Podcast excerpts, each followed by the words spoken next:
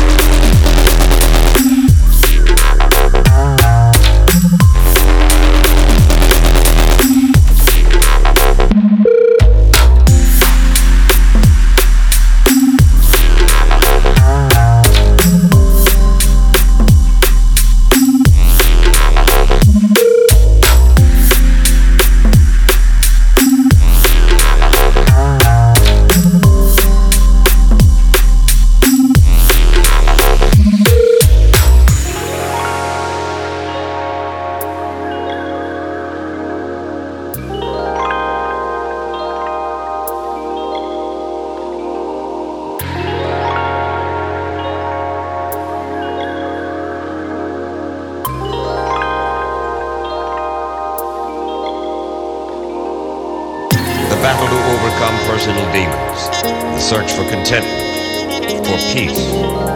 Correspondent Charles Kuralt, who would earn his reputation on the road, takes us down a road less traveled for an extraordinary trip into the human mind. LSD, lysergic acid diethylamide.